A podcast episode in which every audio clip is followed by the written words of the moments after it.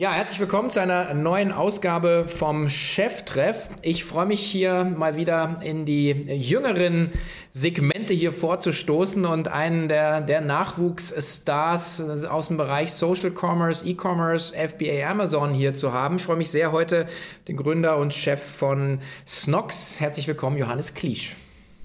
Ja, vielen Dank, Sven. Äh, ich freue mich drauf. Ich habe es ja eben schon im Vorgespräch gesagt. Äh, ich habe schon viel von dir gehört. Finde K5 etc. auch wirklich toll, was du alles für die Branche machst. Deswegen, ja, Ehre für mich auf jeden Fall und ich freue mich jetzt. Herzlich willkommen zu Cheftreff, dem Future Retail Podcast von Sven Ritter. Im Gespräch mit den Machern und Innovatoren der digitalen Handelsszene.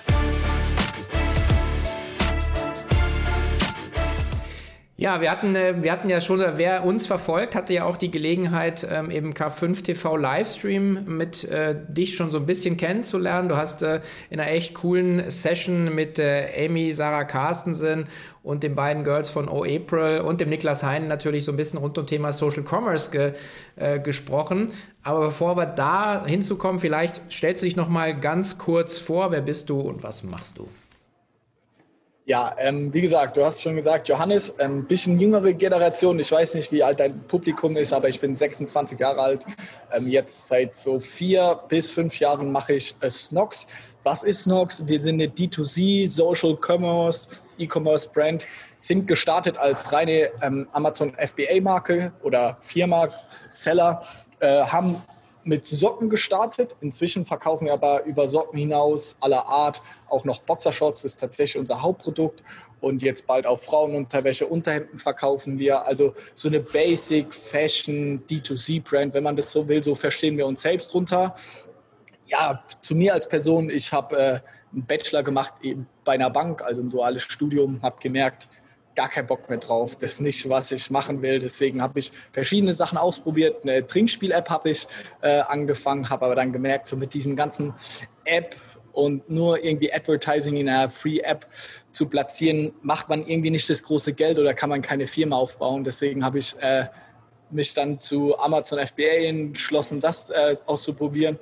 Snox war dann so mein erstes größeres Ding und was jetzt echt super gut funktioniert hat. Also da bin ich sehr, sehr dankbar für und äh, unglaubliche Zeit, die letzten vier Jahre, absolut Achterbahn. Viele Fehler gemacht, aber ich glaube auch einiges richtig, sonst wäre ich heute nicht hier und ich hoffe jetzt in den nächsten halbe Stunde, Stunde kann ich davon einiges preisgeben und euch helfen oder irgendwie Inspiration bieten, das mir nachzumachen.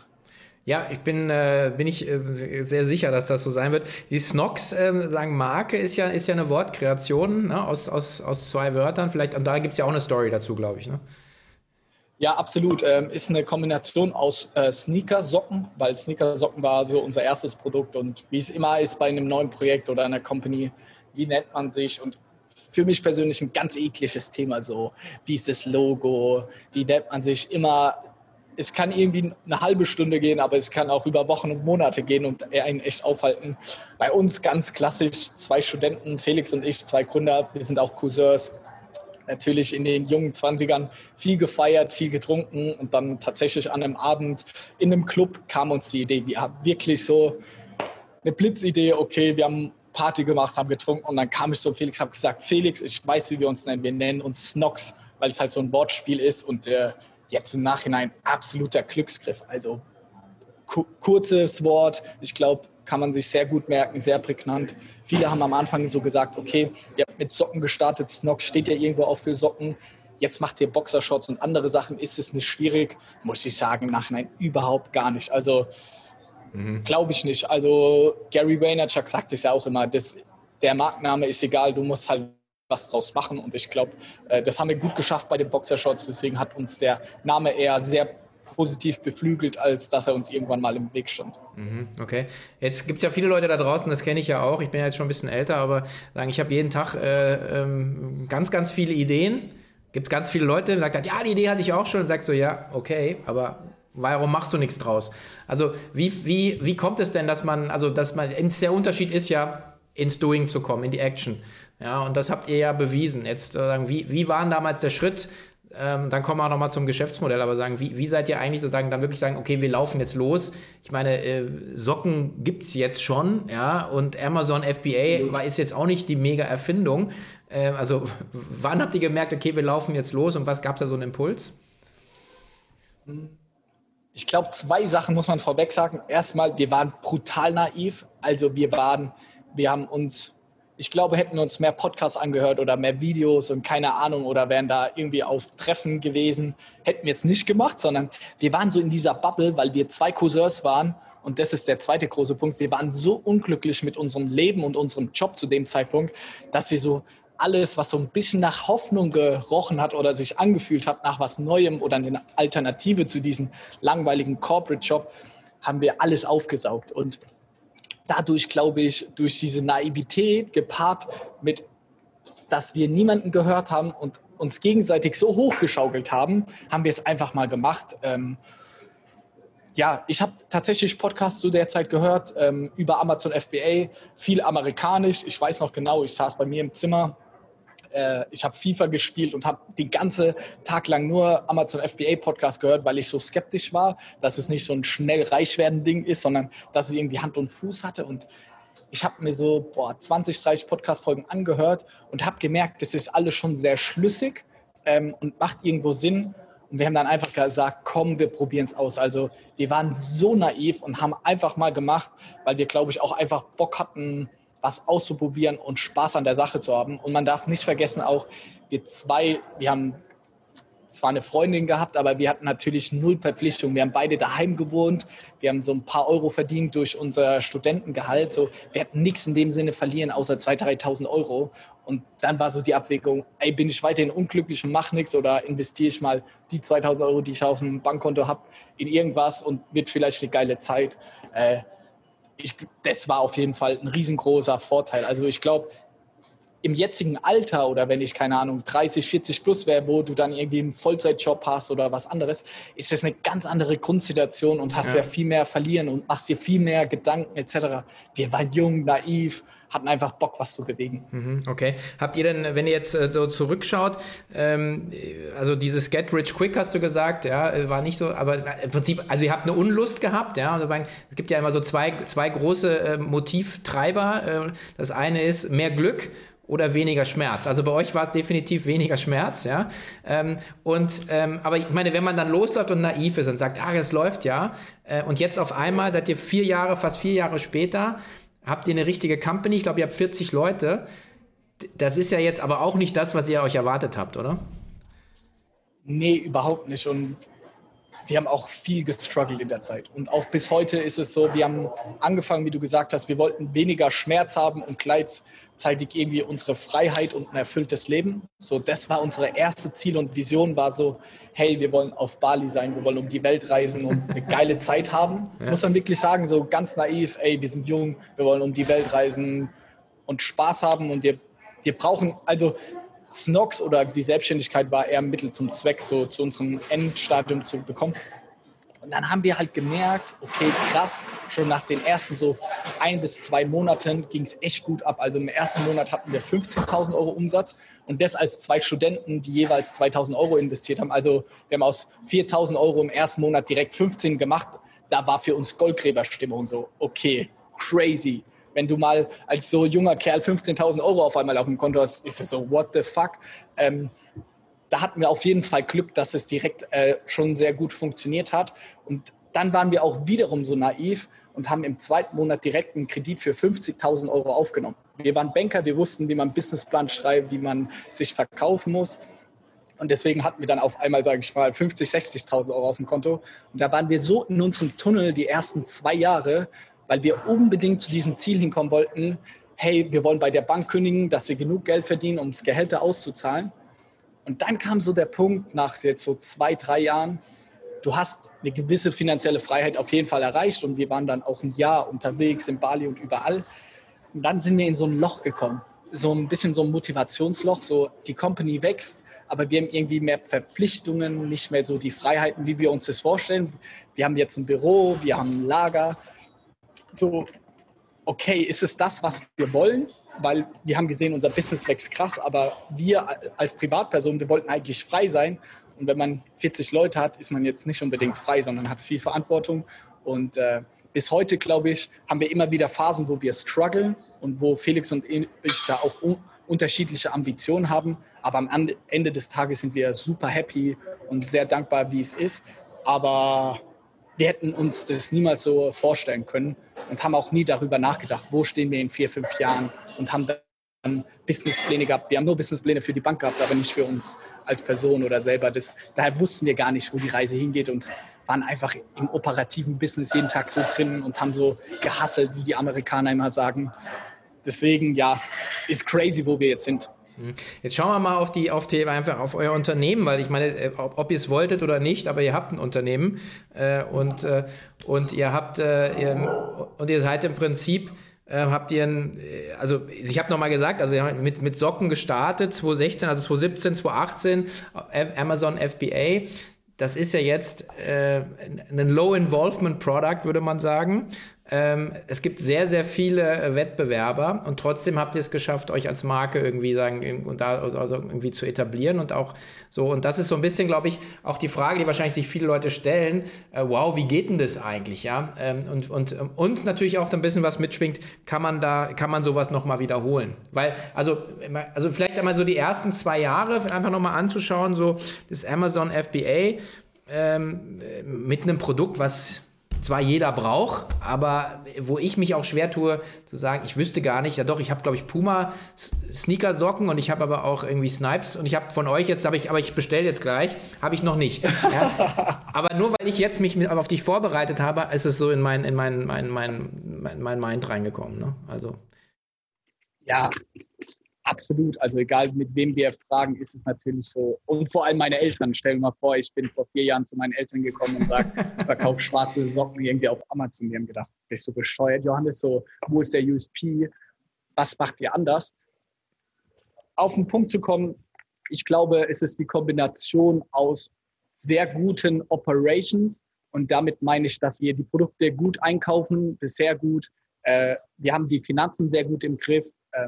Wir sind mal in Klammern nicht oft ausverkauft. Also wir haben an sich einfach die Produkte immer da, was für Amazon jetzt, für das äh, Geschäftsmodell Amazon FBA unglaublich wichtig ist. Und Teil zwei, und ich glaube, das ist die größte Wertschöpfung in unserem Unternehmen, ist einfach Performance Marketing. Wir haben es in der Zeit, vor allem 2016, hat es fast noch niemand gemacht, auf diesem Level wie wir Performance Marketing geschaltet. Also wir haben einfach geschafft, wenn man nach Socken, Sneakersocken, äh, eingibt, dass wir erscheinen. Und Snox, glaube ich, heutzutage ist schon eine Marke und ein Begriff, aber wir haben gerade so eine Opinion-Umfrage gemacht, wie ist die Markenwahrnehmung etc. 20 bis 30 Prozent der Leute kennen uns, was ganz gut ist, aber die letzten vier Jahre kannte uns niemand. Und wir sind vor allem gewachsen, und da muss man ganz ehrlich sein, nicht weil die Marke Snox so hammer cool ist, sondern weil wenn man bei Amazon Socken, Sneaker-Socken und alle möglichen Keywords eingegeben haben, weil dann unsere Produkte kamen, sowohl organisch also in den Suchergebnissen, aber auch im Performance-Marketing. Und das hat uns in den letzten Jahren unglaublich beflügelt und deswegen sind wir auch so stark gewachsen, weil wir diesen Trend früh erkannt haben und das auch besser gemacht haben, all in unserer Kategorie jetzt gesprochen, ohne eingebildet zu sein oder so, aber als alle anderen. Und deswegen wurden wir ja auch 2019 Verkäufer des Jahres bei Amazon. Also wir sind da, würde ich von uns selbst behaupten, und das bitte nicht falsch verstehen, aber wir sind da schon mit die Besten überhaupt im Amazon-Game so in äh, Deutschland. Das können wir, glaube ich, sehr gut von uns behaupten. Und das hat unglaublich gut funktioniert die letzten Jahre und auch heute. Hm. Wobei, ich meine, ihr kommt aus der Bank, ja, und ihr wart sozusagen frustriert und habt dann angefangen damit 2016, 2017. Das heißt, also in den letzten drei Jahren müsst ihr dann auch so eine extreme Lernkurve ja für euch äh, auch da, da hingelegt haben in den Themen. Und es hat ja auch eine, nochmal eine Komplexität, weil Performance Marketing heißt ja einmal Amazon als Plattform, ja, heißt aber natürlich auch Google und, äh, und die ganzen Social Media Geschichten, ja. Ja, absolut. Ähm, macht ihr das alles selber oder wie macht ihr das? Ja, wir machen das ähm, schon alles selber und ich bin da der führende Kopf. Äh, ich habe ganz ehrlich die ersten zwei, drei Jahre, ich habe mich eingeschlossen daheim und ich habe den ganzen Tag Excel-Tabellen hoch und runter studiert und AB-Tests gemacht, Learnings. Also für mich persönlich ist es eine der geilsten Sachen in meinem Job, ist zu sehen, dass ich mit meinem Laptop, so wie ich jetzt hier zum Beispiel in Frankfurt in einem WeWork sitze, äh, Millionen bewegen kann, weil ich irgendwas einstelle in meinen Excel-Tabellen oder im Performance-Marketing bei Amazon oder so, kann ich große Anbieter, wie du gesagt hast, Puma, Nike, Adidas, so ärgern, weil ich einfach das fachliche Know-how hatte. Deswegen würde ich mich so beschreiben in den letzten zwei, drei Jahren, wie so ein Professor, der in seinem Labor die ganze Zeit geforscht hat und rausgefunden wollte, wie funktioniert das Ganze, diesen Algorithmus so krass studieren. Und das war alles Learning by Doing, weil auf diesem Niveau ich glaube, das kennen viele, die in etwas sehr, sehr gut sind. Ab einem gewissen Level gibt es ja auch keinen Content mehr, so den du irgendwie dir irgendwo reinziehen kannst, sondern da bist du auf dich selbst gestellt und dann natürlich auch in Masterminds oder wie man das alles neudeutsch nennen will, habe ich mich mit diversen Leuten ausgetauscht, mit Firmen aus den USA und habe da sehr viel so Data Scientist gemacht und also sehr, sehr tief drin im Thema. Heute natürlich mit 40 Leuten kann ich jetzt nicht mehr alles alleine stemmen. Wir haben äh, zum Beispiel für Facebook-Ads haben wir eine Agentur drin, die übernimmt aber, sage ich mal, in erster Linie so die Operations. Die stellt dann die Kampagnen ein und so und die Strategie, wie wir vorgehen, wie wir die ganze, ja, wie die, Strategie im Endeffekt ist, das machen wir alles in-house. Und das ist bis heute unsere Kernwertschöpfung im Unternehmen, wobei wir uns aktuell natürlich versuchen, mehr hin äh, zu einer richtigen Brand zu entwickeln, mehr zu so einer Mediencompany, weil ich nicht glaube, dass dieses Performance-Marketing-Arbitrage-Geschäft, also dass man nur, weil man besser ist im Performance-Marketing als andere, glaube ich nicht, dass es ein nachhaltiges Geschäftsmodell ist, weil dann kommen so Player wie About You, Zalando, Amazon, die haben höhere Warenkörbe, die können für Neukunden viel mehr Geld ausgeben als du, egal wie gut du bist. Mhm. Wie sieht denn äh, jetzt euer Marketing-Mix aus im Vergleich zu dem, äh, wo ihr gestartet seid? Ähm, man muss sagen, heute, äh, wir haben 2019, Januar, haben wir dann mit unserem eigenen Online-Shop gestartet. Also ersten zwei, genau, ganz klassisch Shopify, also ersten zwei Jahre Amazon, dann Shopify mit dazugenommen. Und Stand heute haben wir so 60 Prozent vom Umsatz macht unser Online-Shop und nur noch 40 Prozent Amazon, obwohl wir in beiden äh, Channels sehr stark wachsen. Also letzten Jahr bis anderthalb sind wir crazy durch Social Commerce, Facebook, Instagram Ads sehr, sehr stark gewachsen. Also wir haben erstmal diesen, sage ich immer, diesen Kanal Amazon für uns gehackt oder, sage ich mal, gefunden, wie der für uns funktionieren kann. Aber jetzt vor allem auch noch Shopify in Kombination mit Facebook Ads haben wir auch sehr gut verstanden und sehr gut äh, für uns geschafft, äh, ja, zu meistern. Deswegen der Marketing-Mix jetzt auf der einen Seite so 40 Prozent ist natürlich ähm, Amazon und dort die Werben internen äh, Tools von Amazon, diese verschiedenen Werbemöglichkeiten, die es dort gibt. Und im eigenen Online-Shop sind wir ähm, so 60 Prozent ungefähr von unserem Umsatz kommt hier über Facebook-Marketing. Und da ist ja Instagram mit inbegriffen. Ähm, Google, muss man sagen, bis heute ist so die Plattform, wo wir uns so ein bisschen die Zähne ausbeißen und nicht so für uns leveragen, also hebeln können, weil wir da genau dieses Beispiel sehen, was ich gesagt habe. So da sind Player wie About You, Zalando, Amazon, die gehen mit solchen hohen Bits in den Markt, weil die einfach hohe Warenkörper haben, dass man da keine Chance hat. Und genau das, so glaube ich, ist der Trend auch jetzt auf den anderen Plattformen, wird er sich wandeln. Deswegen investieren wir so viel im Branding. SEO sind wir noch sehr, sehr gut aufgestellt. Da machen wir 5 bis 10 Prozent. E-Mail-Marketing so 25 bis 30. Und Influencer-Marketing haben wir ein paar Versuche gestartet haben es aber auch in der Form nicht für uns so erfolgreich machen können wie jetzt ähm, reines Performance-Marketing. Also ich glaube, aktuell sind wir sehr, sehr stark äh, auf Facebook fokussiert, aber wenn wir nochmal in einem Jahr sprechen, sieht es auch wieder ganz anders aus, weil wir einfach sehen, dass Performance-Marketing in dieser reinen Form deutlich teurer wird. Mhm. Jetzt, ähm, ich, ich begleite ja auch so ein paar Unternehmen, die da zum Teil noch ein bisschen größer sind, die, die klassischerweise ähm, auch, auch einen ähnlichen Weg haben, nicht, nicht ganz so, in, so konzentriert, wie ihr das jetzt gemacht habt, aber so auf, auf Amazon oder Ebay letzten Endes gestartet als Verkäufer und Powerseller und dann mehr und mehr in die eigene Marke, in den eigenen Shop eigentlich investiert haben. Jetzt habt ihr das sozusagen innerhalb von vier Jahren, im Prinzip das, was die anderen in zum Teil elf, 15 Jahren sozusagen als Metamorphose gemacht haben. Ähm, aber ist das so ein bisschen so der Königsweg, dass man sagt, man nutzt eigentlich die Plattform, weil, weil, weißt du, viele Leute ja im Markt, die sagen immer so, ja Gott, äh, diese Plattformabhängigkeit, Amazon, das, darauf sollte man sich nicht einlassen, aber meine, ohne Amazon hättet ihr ja nie starten können, oder? Absolut richtig, würde ich genauso unterschreiben. Ich glaube, in der heutigen Zeit von E-Commerce ist es so gut wie unmöglich, unabhängig in dem Sinn zu starten. Ich glaube nicht, du kannst jetzt nicht mehr einen Online-Shop aufsetzen mit null Branding, direkt Performance-Marketing etc. schalten. Das ist viel zu komplex und schwierig, da jetzt direkt profitabel zu sein oder wachsen jetzt mal ohne Investor und alles genannt. Deswegen, ich glaube, und wir haben auch eine Beratungsfirma, der ist Noxalting, da beraten wir viele andere, sowohl Mittelständler als auch Startups. Zu denen sagen wir immer, immer, immer unterschätzt diese Marktplätze nicht. Da geht so viel drüber. Es gibt ja verschiedene Statistiken, so roundabout 55, 60 Prozent aller Suchanfragen im Internet starten direkt auf Amazon. Also so viel Umsatz geht über diese Plattform und ich, meiner Meinung nach ist es fahrlässig, die nicht zu beachten. Und vor allem, was ich auch sehe, viele sagen, wenn ich dort verkaufe, das schadet meiner Brand etc. Das finde ich auch kompletter Schwachsinn. Es kommt immer auf die Branche etc. an und wie High Price etc aber absolut äh, Plattform, Riesenfan und da kann ich auch noch ein gutes Zitat bringen oder einen guten Fact von unserer Seite. Wir sind doppelt so profitabel auf Amazon wie im eigenen Online-Shop. Wir machen den Online-Shop jetzt auch schon ein Jahr, anderthalb. Also Amazon bis heute beflügelt uns, ist super attraktiv. Wir wollen weiter mit Amazon wachsen. Und wir machen auch ein nettes Beispiel. Wir machen jetzt seit sechs Wochen, machen wir Otto, also wirklich äh, Marktplatz Otto. Da gibt es verschiedene Beta-Programme.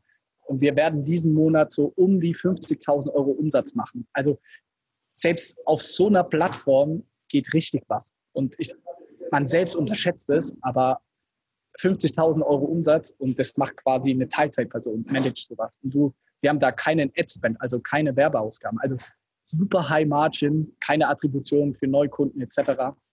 Also wir selber sind riesengroße Marktplatzfans. Wenn man sich dann wiederum auch mal ehrlich wirklich zu sich selbst ist im Online-Shop, ja, ich habe die Kundendaten, aber ich gebe Facebook und Google mein Geld, um diese Kunden immer wieder in meinen Shop zu bekommen, weil man schafft nicht, dass alles über E-Mail kommt. Das funktioniert leider in der heutigen Zeit nicht. Deswegen, man hat zwar einen eigenen Online-Shop, aber ist ja irgendwie auf der Plattform von Google und Facebook gewachsen. Deswegen ja. Ist denn, aber das ist ein guter, gutes Stichwort, ist denn das eine Möglichkeit, ähm, auch da ein bisschen aus der Abhängigkeit rauszukommen? Ähm, du hast gesagt, E-Mail, also im Prinzip eigener Verteiler, also ich meine, sowas wie ein, ein CRM aufzubauen ähm, und, und äh, da kamen Stichworte wie Customer Lifetime Value, ähm, ist natürlich dann mal die Frage, ja, bei diesen Produkten, du hast ja gesagt, eure, hast du noch nicht gesagt, aber du hast an anderer Stelle mal gesagt bei uns, sagt, eure Produkte halten so lange, äh, ist ja immer schlecht für, für das Nachkaufen, aber, aber denkt ihr auch in diese Richtung, dass man sagt, eigenes CRM und, und einfach auch ähm, einfach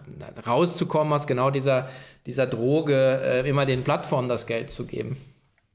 Ja, wir machen unfassbar viel im CRM. Also wir machen sowohl E-Mail als auch Postkarten. Also wir versuchen hier sehr, sehr viel und sind super datengetrieben, dass wir schauen, hey, wenn jemand Boxershorts kauft, kauft er dann lieber das gleiche Produkt in der gleichen Farbe nochmal nach oder in anderen Farben und machen dann Kohortenanalyse. Also wir machen da super, super viel und führen da jetzt auch Monthly Specials ein, jeden Monat neue Farben, sodass du diese Bestandskunden immer wieder reaktivierst.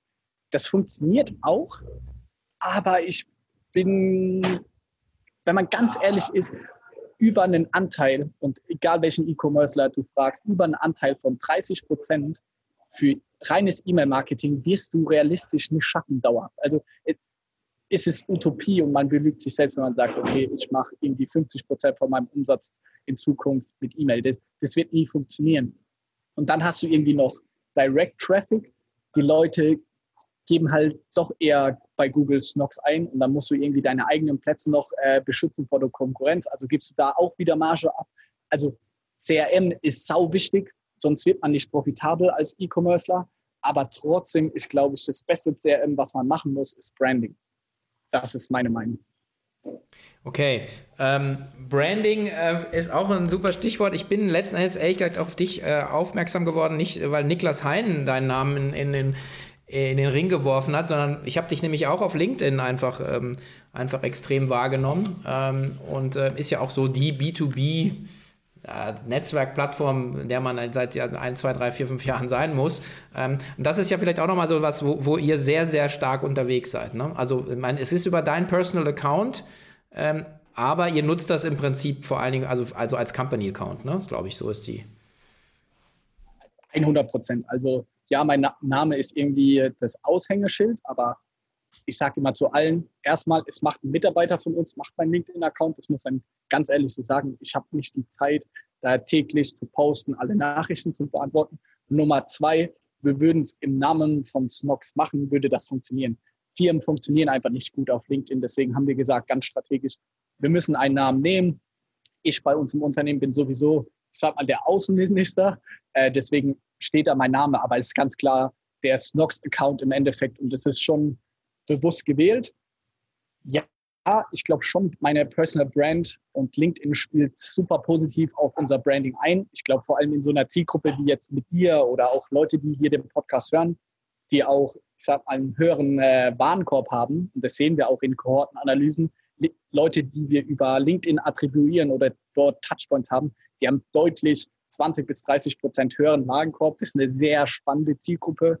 Aber trotz meinen, das glaube ich auch in der heutigen Zeit auf LinkedIn Deutschland nicht wenig, mein wow, 27.000 Follower, irgend sowas in die Richtung habe ich, haben wir laut Kundenumfragen, haben wir tatsächlich gerade letzte Woche, wie schon gesagt, mit Aprinio gemacht, kommen unter 2% jetzt tatsächlich über LinkedIn, dass Leute kaufen. Also ich glaube, so Snox in der Businesswelt als Anerkennung und dadurch resultierende Kontakte ist es unfassbar wichtig. Aber wir machen natürlich auch keine großen Sales-Aktionen. Aber unsere Abverkäufe wurden dadurch jetzt nicht äh, mhm stark gesteigert. Aber es gehört, würde ich schon, so würdest du schon sagen, so zum, zum Marketing-Mix der, der, der Company. Also man sagt Company Branding, äh, Employer Branding, so in die Richtung. Also sollte man äh, irgendwo äh, so auf LinkedIn wirklich aktiv und präsent sein, oder? Boah, ganz super, super gute Frage. Ist so ein bisschen, was das Ziel ist. Ich glaube, unser Ziel ist schon, Branding damit zu bewirken. Das ist schon auf jeden Fall positiv. Der größere Impact aktuell jetzt nach ein Jahr lang echt ähm, intensive LinkedIn-Sachen sind eher die Kontakte, die ich darüber ähm, gepflegt habe. Ein nettes Beispiel ist, im April zum Beispiel hatten wir, da ist unsere Hauptsaison, und da hatten wir eine Ad, auf die 10.000 Euro am Tag tatsächlich an einem Tag ausgegeben wurde. Und diese Ad wurde auf einmal gesperrt. Und ich war, oh mein Gott, wie schaffen wir das jetzt? Ähm, an einem Sonntag, super wichtiger Tag. Also da ging es wirklich um 30.000, 40.000 Euro am Tag. So, wenn wir die nicht haben, das tut halt richtig weh. Also hatte ich super Glück, dass ich durch LinkedIn ähm, den äh, Tino Krause, also Deutschland Facebook-Chef, kannte, habe seine persönliche WhatsApp-Nummer, weil ich mal im Februar was gepostet hatte zu äh, Facebook und er hatte mir dann eine Privatnachricht geschrieben, hey Johannes, das ist meine private Handynummer, ruf mich doch mal an, wir klären das. Und dann wusste ich natürlich, hatte ich seinen Kontakt und konnte dann im April, konnte ich Tino anrufen an einem Sonntag. Der hat mir wirklich geholfen. Innerhalb von zwei Stunden war die App wieder online, hat alles funktioniert. Also da sehen wir den größeren Mehrwert, dass man die Kontakte hat, die Möglichkeiten, die Beziehungen, irgendwie solche Sachen einfach ins Rollen zu bekommen, als jetzt Branding in dem Sinne. Ich glaube, ja, es, hat, es sollte in den modernen Marketing-Mix mit reinkommen. Ähm, aber ich glaube, diese Bedeutung wird in den nächsten Jahren noch immens zunehmen, dass in Deutschland die CEOs, Gründer, wie auch immer, auch wirklich ein ganz, ganz wichtiger Bestandteil von der Brand an sich werden. Mhm, okay. Ähm, ja, vielleicht schauen wir mal auch nach, noch mal nach, nach vorne. Ähm, wenn ihr jetzt äh, so wenn jetzt 40 Leute, ähm, ihr seid vor allen Dingen seid ihr in, in, Deutschland oder im Dachraum unterwegs, oder? Also wo, wo, wo, wo siehst du denn jetzt für euch so noch das, äh, das, das Potenzial oder die Herausforderung? Wo wollt ihr hin? Also man kann ja immer in, in verschiedene Dimensionen denken. Also man kann sagen, äh, Sortimentserweiterung, ähm, Klassiker ist immer Internationalisierung, ähm, andere Plattformen, andere Vertriebskanäle. Ähm, was, was steht jetzt für euch so als nächstes an? Ja, ähm, auf der Flughöhe, wo wir aktuell sind, also wir werden dieses Jahr ähm, deutlich über 10 Millionen Euro Umsatz machen, um da jetzt nächstes Jahr nochmal irgendwie in Richtung 20 zu gehen, ähm, braucht es, glaube ich, verschiedene Wege. Da äh, können wir nicht den einen Weg gehen, um da jetzt nochmal ähm, entsprechend zu verdoppeln oder irgendwie 50 bis 80 Prozent draufzulegen.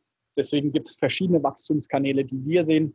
Nummer eins, was du als letztes gesagt hattest, ist auf jeden Fall verschiedene andere Plattformen. Ich habe schon gesagt, im zweiten Monat Otto geht es schon sehr gut voran im Hinblick jetzt darauf, dass Zalando und About You auch im Bekleidungsbereich deutlich größer sind als Amazon, glaube ich, wird es schon auf, nächste, auf jeden Fall im nächsten Jahr ein guter Treiber sein und vor allem ein margenstarker Treiber sein, wo wir dann auch wieder Marge, die wir dort machen, irgendwie auf andere Kanäle investieren können.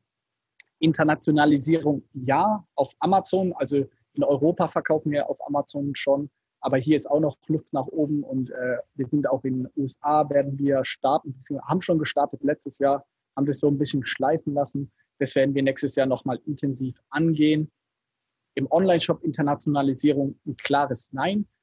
Super, super schwierig, äh, das Ganze profitabel zu machen. Ich glaube, die Experten hier wissen das, wie schwer es ist, wirklich dann aus Dachraum hinaus. Und damit meine ich jetzt nicht in Österreich oder Schweiz verkaufen, so Deutschschweiz, sondern wirklich mal so Frankreich, Italien, ganz andere Sprache, Kultur, Wahrnehmung. Du startest wieder bei Null. Das sehe ich im nächsten Jahr noch nicht in, in der großen Form. Ich glaube, das dauert einfach noch ein Jahr. Da haben wir in Deutschland noch Hausaufgaben zu machen und ähm, können auch noch wachsen. Ja, im Online-Shop auf jeden Fall durch Produkt äh, ja, breiter aufstellen. Wir haben aktuell ich habe es ja gesagt, so 60 Prozent tatsächlich unseres Umsatzes kommt über unsere Boxershorts. Und auch in Kombination mit unseren Socken kann man da natürlich gut den Customer Lifetime Value pushen, weil man Bundles anbietet, Kombination für Männer. Wir merken aber auch, für die Frauen haben wir nur Socken. Und äh, Frauen sind ein viel, ich sag mal, besserer Kunde, jetzt rein statistisch gesprochen, weil sie mehr Geld ausgeben, emotionaler sind, äh, besser sich an eine Marke binden lassen. Also deswegen ist das für uns nächstes Jahr ein ganz großes Thema. In Q1 äh, werden wir Frauenunterwäsche launchen. Und wenn wir da unseren Fuß reinbekommen und auch schaffen, dass wir als, als Marke auch für Frauen interessant sind, haben wir hier nochmal viel Potenzial, was wir machen können. Äh, ja, um das zusammenzufassen, alternative Marktplätze, Internationalisierung äh, über Amazon, breiter aufstellen mit verschiedenen Produkten, Farben, Monthly Special, Ende nächsten Jahres wird auch Abo-Modell in vereinfachter Form kommen. Das sind so die drei Wachstumstreiber und natürlich auch die bestehenden Kanäle besser machen. Also auch sowas wie Branding über TikTok, YouTube etc. Da sehen wir noch mhm. ganz viel Musik, die was wir da machen können. Mhm. Ja, du hast ja zugegeben, dass ihr sagen, also zumindest in der so nativ auf Instagram nicht so richtig stattfindet. Deswegen wäre so was, was du sagst, so TikTok wäre was, wo ihr jetzt nochmal noch mal vielleicht durchstarten könntet. Äh, seid ihr da schon ein bisschen weitergekommen? Ja, also für mich ist der aktuell Social Commerce Trend ist nicht unbedingt TikTok, aber vielmehr das Videoformat, das TikTok, sage ich mal, jetzt aktuell mitgebracht hat. Ich glaube, dass sich. Also die Reels dann auf Instagram, ne? Genau. Ob das jetzt die Winning-Plattform TikTok ist oder ja. Reels in der Form, das kann ich jetzt nicht sagen. Ich glaube, das wird ein Kopf an Kopf rennen. Aber dieses Videoformat wird sich durchsetzen. Ähm, weil es ist so Attention, man ist so gefesselt in dem Ganzen. Und ich glaube, ähm, dieser Shift in den letzten Jahren von erstmal Instagram äh, zu Instagram Story war so, nur Instagram war immer nur sehr gefaked. Ich zeige nur meine Highlights aus dem Leben. Story war dann sehr persönlich, okay, ich zeige mal, wie mein Alltag aussieht. Und jetzt shiftet es zu, okay, die Leute sind davon so ein bisschen gelangweilt, die wollen wieder was Neues und man sieht jetzt irgendwie sehr entertainment, lustige Sachen. Und diesen Trend sehen wir enorm und genau da wollen wir stark wachsen. Bei TikTok haben wir jetzt auch seit gestern eine äh, unsere erste Vollzeitperson, die wirklich nur TikTok macht. So ernst nehmen wir das Thema. Ähm, die hat das jetzt vier Wochen lang so nebenher Teilzeit noch gemacht, weil sie nicht aus ihrem Job rauskam. Wir sind da aktuell so bei 14.000 Followern, also wir wachsen stark. Wir haben zwei, drei Videos, die deutlich über 500.000 Views haben. Wir sind hier am Anfang, aber ich glaube, wir verstehen die Plattform schon echt sehr gut. Und das Spannende ist, dass wir genau diese Werbeformat, also diese Videos auch jetzt schon in unseren Werbeformaten adaptieren. Also unsere Facebook-Werbung sieht jetzt sehr TikTok-basic aus. Also das sind auch schnell gekattete Sachen, äh, Hochkantformat. Und da sehen wir eine unglaubliches Performance-Increase durch diese neuen Werbesachen und geile Klickraten. Also wir gehen quasi zu TikTok-Creatern, sagen, mach doch mal ein Video, ähm, wir lassen denen alle Freiheiten, versuchen unsere Produkte einzubinden und diese Videos packen wir dann auf ähm, Instagram und Facebook und bewerben die. Und das ist im Moment ein absoluter Wachstumstreiber. Bei uns sind die jetzt aus Performance-Marketing-Sicht. Und da will ich jetzt noch mehr All-In gehen. Also heute in einem Jahr sind wir da voll im Game, da bin ich mir sicher. Wir hatten im Sommer den, den Tarek Müller da und äh, da hat er eben gesagt, ja, du musst eigentlich für, für jede Plattform ein eigenes Content-Format ähm, sozusagen entwickeln, sowohl also auch Bildsprache, Schnitt, Tonalität und so weiter. Was du jetzt ja sagst, ist aber, dass, äh, dass sozusagen die, die TikTok-Welt auch die, die, also die Perception, die Wahrnehmung äh, der Kunden oder der User im Prinzip so verändert, dass man das eben auch haben will auf Facebook, auf Instagram, Reels und so weiter. Ist das so? Also, finde ich super spannend 100, jetzt. 100 Prozent. Ich will natürlich dem Marketing-Vorbild äh, für mich selber, Tarek Müller, dann nicht widersprechen. Ich bin da schon seiner Meinung. Nee, aber wenn du sagst, eure Klickraten gehen halt hoch, dann ist ja. das ja Proof, ja. Also. Absolut. Ich glaube, was auch Tarek meint, du kannst jetzt nicht deinen äh, Standard Instagram Story Content irgendwie einfach abspeichern und jetzt äh, plump bei TikTok hochladen. Das wird nicht funktionieren. Okay. Ich glaube aber schon, und das sehen wir in, in unseren Zahlen, dass dieses Format, dieses attentionreiche, unterhaltsame, aufregende, das funktioniert auf jeder Plattform. Und nicht nur auf Facebook und Instagram. Ähm, wenn man sich jetzt mal letzte Woche meine LinkedIn-Beiträge anschaut, wir haben hier zwei TikTok-Videos hochgeladen quasi und haben darüber gesprochen, hey, ähm, das sind gerade unsere TikTok-Versuche, wie sind eure Meinung dazu? Das waren meine zwei, ich glaube, unter den Top 5 erfolgreichsten Posts, die wir je hatten. Also auch über 1000 Likes, über 50.000 Leute gesehen. Also selbst auf LinkedIn funktioniert dieses Format einfach, weil egal wo man das spielt, es, es crappt so deine Attention, weil du sehen willst. Und im Vergleich dann, wenn man mal den normalen Feed sich anschaut, ist einfach langweilig. Deswegen gehen wir, wir shiften uns krass dahin. Also alle Werbeformate, überall shiften wir ganz stark zu diesen Formaten, weil ich glaube, für uns als junges Unternehmen ist es eine super spannende Zeit, weil wir können das sehr schnell adaptieren. Ich glaube aber, dass es für, ich sag mal jetzt in unserer Peer Group, wie ein Falken, altes Familienunternehmen, ist es viel, viel, viel schwieriger, sowas jetzt umzusetzen wie macht Falke einen TikTok-Account? Das ist, glaube ich, das ist ganz random und komisch und das fühlt sich so unnatürlich an. Aber wir als junges Startup, die dynamisch sind und irgendwie auch Quatsch im Kopf haben, ist es irgendwie nativ und wir können das umsetzen. Und deswegen sehe ich da eine riesengroße Chance. Mhm. Naja, am Ende ist es ja dann auch wieder die Frage von, von Authentizität dass man, ihr, ihr das ja sozusagen auch lebt und, und, und spürt und, und atmet und, und dann sieht man das eben ja auch in eurem, in eurem ähm, Content, denke ich mal. Die, ähm, wie, was erwartest du denn von, von Instagram Shopping? Ähm, jetzt so, ähm, meinst du, das wird auch noch äh, sozusagen eine, eine, eine, Plattform werden? Weil man heute ist es so, du, du wirst rausgelinkt ähm, und ähm, ja, und, und irgendwie hast du ein bisschen so einen Medienbruch, aber ähm, erwartest du da was, dass die noch was bringen, was irgendwie mal funktioniert?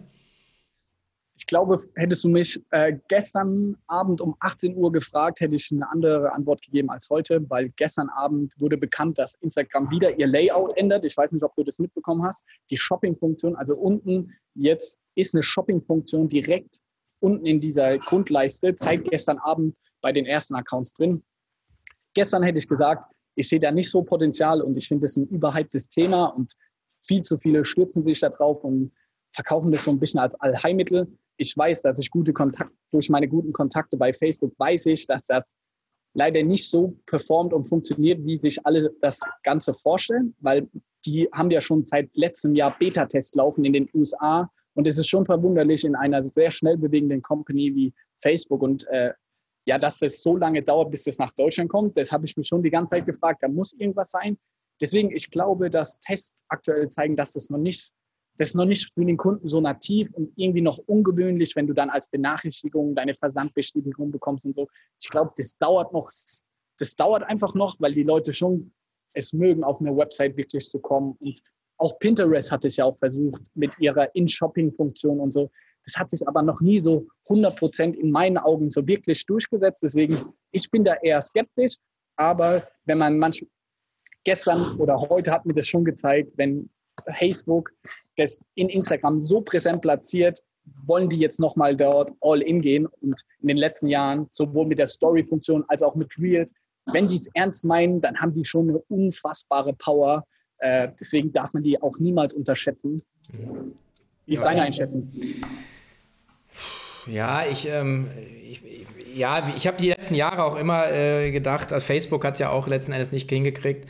Ähm, und, und vielleicht sind auch so ein paar Dinge, die, die dann, wo, wo der User das nicht erwartet oder irgendwie sagt, es ist nicht so nativ.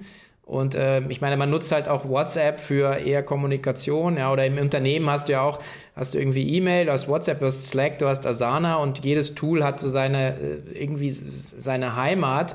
Ähm, auf der anderen Seite wäre es natürlich schon cool, auch von aus User-Sicht, wenn man sozusagen auf, auf Instagram dann irgendwie eine Story sieht und sagt, ey geil, das, äh, was ich, das Hemd will ich haben und ich klicke drauf und ich bin mit einem PayPal-Account oder irgendwas verknüpft und ich habe also wirklich eigentlich so hassle-free Shopping. Das fände ich schon, äh, das wäre schon ein ziemlicher Killer. Ich sehe es aber aktuell auch noch nicht, ja. Ja. Naja, gut. Also, die haben auf jeden Fall die Ressourcen, uns das schmackhaft zu machen, auch als Company, wenn die da zeigen, irgendwelche Daten die Conversion Rate ist irgendwie das Doppelte, dann bin ich der Erste, der da Geld reinpumpt. Wir werden sehen, ich bin gespannt. Genau, vielleicht ist das dann der, die, wer hast du es genannt, die, die underpriced Attention, die man dann einkaufen kann. Äh, ich glaube, das habe ich von dir aus, aus dem äh, aus unserem Gespräch mit dem Niklas. Ähm, ihr seid bis jetzt ja äh, noch eigenfinanziert, oder? Habt ihr Investoren drin? Komplett. Null. Ist das Aber, eine Option? Um ehrlich zu sein, wir, ja, wir sprechen gerade mit verschiedenen Leuten, kann ich auch ganz ehrlich sein. Weil natürlich steigt auch der Druck, ohne Frage. Du hast 40 Leute, du hast eine andere Verantwortung. Man muss auch ehrlich sein, dass Felix, äh, mein Mitgründer, äh, noch mal mehr diese Reiselust hat und Bock hat, irgendwie zu verreisen und so. Das ist natürlich aktuell schwieriger. ja. Wir haben auch, wenn es hier ein bisschen privater wird, man muss auch sagen, wir haben wir sind halt jetzt viereinhalb, fünf Jahre immer all in gegangen. Wir sind immer, weißt du, wir haben privat, wir haben natürlich einen Geschäftsführergehalt, aber das ist jetzt nicht so, so crazy, dass wir hier mit dem Porsche rumfahren können. Und das ist auch nie mein Ziel äh, gewesen, bis heute nicht.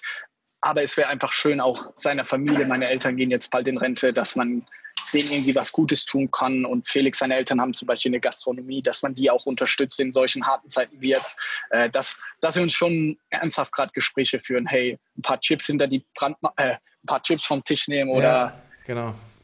So, ich glaube, das natürlich und das hat jeder Gründer ähm, überlegt es und ähm, wir sind da ich sag mal, opportunistisch, dass wir sprechen, wenn es einen tollen Partner gibt, der Bock auf uns hat, wo es auch einfach passt. So, wir wollen nicht auf Teufel komm raus. Wenn es jetzt nicht ist, dann vielleicht in Jahr zwei, weil wir glauben enorm, dass wir noch crazy wachsen können. Wir haben noch so viel vor. Wir haben eine Vision im Kopf. Da kommt noch viel. Aber ich sag mal, jetzt mal ein paar Prozente abgeben, sodass meine Eltern jetzt in Rente gehen können und ein spannendes Leben, wäre mir viel wichtiger. Deswegen, ja, mal schauen auch hier, wenn wir in einem Jahr sprechen, kann ich ja dazu mehr sagen. Aktuell führen wir einfach Gespräche. Okay. Ja, cool. Oder halt an, an Falke verscherbeln dann irgendwann, weil die es nicht hinkriegen. Ähm, tatsächlich, wir hatten von, mit denen tatsächlich schon vor einem Jahr ein Gespräch. Kann ich natürlich nicht äh, zu viel sagen, aber die haben uns nicht in der Form ernst genommen äh, zu dem damaligen Zeitpunkt. Ich glaube, heute sieht es anders aus und in zwei Jahren spricht man bestimmt nochmal. Hm.